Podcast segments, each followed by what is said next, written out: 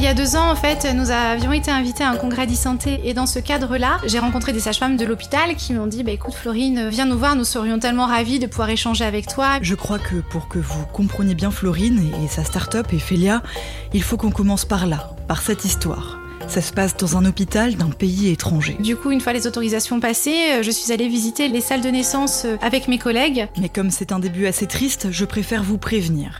Si vous êtes sensible à la thématique des morts d'enfants, vous avez le droit d'avancer le podcast. Jusqu'à à peu près 1 minute 45, je mettrai un peu de musique pour vous réceptionner. Et à un moment donné, euh, je suis arrivée euh, dans une salle sur laquelle il y avait, euh, il y avait une table avec, je pense, une dizaine de bébés, mais de nouveau-nés. Moi, j'étais assez étonnée de voir que les bébés n'étaient pas avec leur maman. Et sur cette table, quand je suis arrivée, en fait, il y avait un bébé qui était mais bleu, donc un bébé vraiment dans une posture médicale extrêmement difficile. Et donc tout de suite, je prends des deux mains ce bébé, je le soulève parmi le, le, le j'ai honte de dire ça, mais presque le tas de bébés. Et je regarde ma collègue et je dis Najwa, vite, vite, viens, on va en réa, euh, on intube, etc. Enfin là, le bébé, il ne respirait quasiment plus, quoi. Il fallait vraiment sauver sa vie. Et là, elle m'a regardé, elle m'a pris le bébé des mains, elle l'a reposé sur la table. Et puis elle m'a dit non Florine, on va rien faire parce que euh, on n'a pas assez de matériel, on n'a pas de quoi intuber, on n'a pas de quoi médiquer euh, ce bébé. Donc on les laisse là, on les laisse pendant 3-4 heures, puis après on revient, on regarde qui est toujours presque vivant et on le ramène à sa maman. Et les autres bébés, malheureusement, on ne peut pas les prendre en charge. Oui, ça va être terrible, oui, on reviendra tout à l'heure, oui, certainement qu'il sera décédé, c'est effectivement ce qui s'est passé. Je comprends ton réflexe de sage-femme française qui te dit j'y vais, j'ai un tube, je mets le respirateur, etc. Mais tout ça, on n'a pas. Voilà, c'est contre ce genre de situation-là que Florine se bat. Quant à moi, je vais aller souffler un peu. On se retrouve juste après le jingle. À la rencontre des femmes entrepreneuses, une série de podcasts originaux Paris Ouest en partenariat avec Orange. Je suis Diane Berger et c'est un immense honneur pour moi de vous présenter Florine Duplessis. Depuis 2018, elle développe Ephelia, une application de suivi des femmes enceintes, quel que soit leur pays, pour dépister et prendre en charge à temps les grossesses à risque.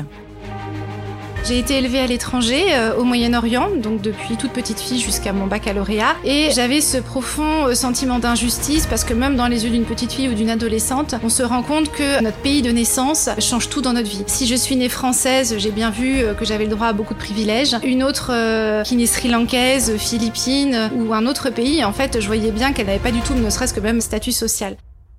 Le destin a fait que j'ai décidé d'être sage-femme. J'ai été formée au CHU de Nîmes, puis j'ai travaillé en Guyane, au contact d'une population multiculturelle. Il y a quasiment une vingtaine de nationalités différentes qui sont représentées. Et là, on fait tout le temps le grand écart entre la patiente qui est, euh, comme nous, on va dire, euh, française, et puis une patiente qui vient du Suriname, d'Haïti, qui a plutôt quelque part fui son pays pour se mettre en sécurité médicale. Chaque mois, ce sont des drames euh, obstétricaux, des pertes d'enfants, des pertes de mamans, des choses qu'on vit peu en France. Et puis, voilà, on est rentré en France, euh, j'avais vraiment cette frustration qui montait en me disant mais moi j'aide les mamans en France et euh, voilà j'ai pensé avec mon mari euh, quand même ce projet-là déjà d'utiliser la téléconsultation, de faire de la télémédecine et puis de fil en aiguille, Ephelia est née avec toutes les idées que j'avais eues. Concrètement, Ephelia, ça se présente comment et c'est quoi ce que vous proposez aux femmes? La patiente va arriver sur son application. On va lui demander de remplir tout un questionnaire médical. Donc, il va prendre plus ou moins de temps, on va dire entre 3 à 5, 6 minutes. Ça dépend si elle a eu beaucoup d'enfants ou pas, parce qu'on pousse vraiment les questions de façon très importante, parce que c'est de là où on va venir chercher tous les facteurs de risque. Et en fonction des réponses, après, l'algorithme, en fait, va venir classer les différents facteurs de risque, scorer les mamans sur six pathologies importantes de la grossesse, qui sont euh, le diabète gestationnel, l'hypertension et sa complication qu'on appelle la prééclampsie, le risque hémorragique, la menace d'accouchement prématuré et le retard de croissance intra-utérin. Le principe, c'est pas de leur dire, ouh là là, mon dieu, vous avez trois facteurs de risque pour l'hypertension, euh, votre grossesse, ça va mal se passer. Non. C'est vraiment faire de l'information. Et donc, dedans, elle va pouvoir historiser son poids, sa tension, mais aussi ses résultats d'échographie, ses résultats d'analyse biologique. Et en fait, l'intelligence artificielle d'Ephelia va pouvoir recalculer en fonction de ce qu'on a comme résultat. Est-ce que le profil de risque change ou est-ce qu'au contraire il diminue ou est-ce qu'au contraire il augmente. S'il augmente, le principe c'est de faire réagir la patiente et en parallèle de tout ça, on développe une web app pour les praticiens qui eux aussi pourront intégrer Ephelia dans leur pratique, auront si vous voulez le miroir de ce qu'a la patiente dans son app. Donc le dossier médical tout trié, les arrivées d'échographie, les résultats d'examen et la notification pour leur dire bah, cette patiente là depuis lundi 10h elle est dans le rouge. Il serait peut-être bien peut-être de la voir.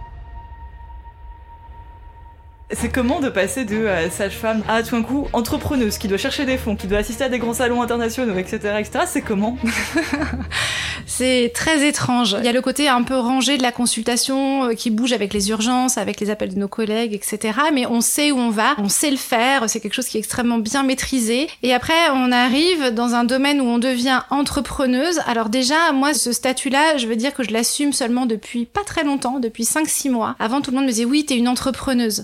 Non, moi, je suis toujours une sage-femme échographiste qui souhaite prendre en charge des mamans et des bébés à naître, en fait. Mais le côté entrepreneuse, euh, non, je le voyais pas. Je ne sais pas pourquoi. Euh... Moi, j'allais vous demander pourquoi est-ce que vous vous reconnaissez pas dans ce terme-là? Ça me paraît loin, en fait, de la médecine. En médecine, on parle pas d'argent. Et donc, ça a vraiment été un grand écart à faire parce qu'en fait, euh, dès qu'on passe dans le côté entrepreneur, on nous parle que de chiffres. Je ne viens pas d'une école de commerce, je fais pas d'études financières. Quand il a fallu aller préparer la première levée de fonds, je l'ai fait un petit peu avec mon cœur, mais j'ai compris euh, lorsque j'ai commencé mes premiers entretiens que c'était pas du tout habituel la façon de le faire. Et surtout, j'étais hyper honnête. Les gens à qui vous présentez votre projet, euh, eux, c'est un placement financier. Et moi, j'étais vraiment très claire et très honnête en disant attention, là, on parle de santé maternelle et infantile à destination des pays à haut revenu, mais aussi à bas revenu. Vous ne ferez pas d'argent avec Ephelia, pas dans les cinq prochaines années à venir, parce qu'on développe un algorithme médical. Donc vraiment, je leur ai pas vendu du rêve du tout, quoi. Et je me souviens très bien, le directeur de cette euh, banque, très grosse banque, après mon premier entretien, il m'a dit, mais Florine, euh, vous êtes une extraterrestre pour nous, parce qu'on n'a jamais vu une présentation comme ça. On a adoré. L'investisseur est sous le charme, parce que vous êtes honnête, et ça s'est très très bien passé, puisque finalement, on a trouvé des investisseurs en moins de trois semaines. C'était vraiment extraordinaire.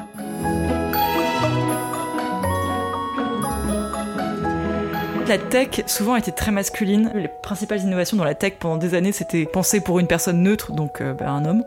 Et on a mis beaucoup de temps à voir apparaître des projets ciblés sur le corps féminin. Est-ce que quand vous vous êtes lancée, vous aviez l'impression d'être une pionnière?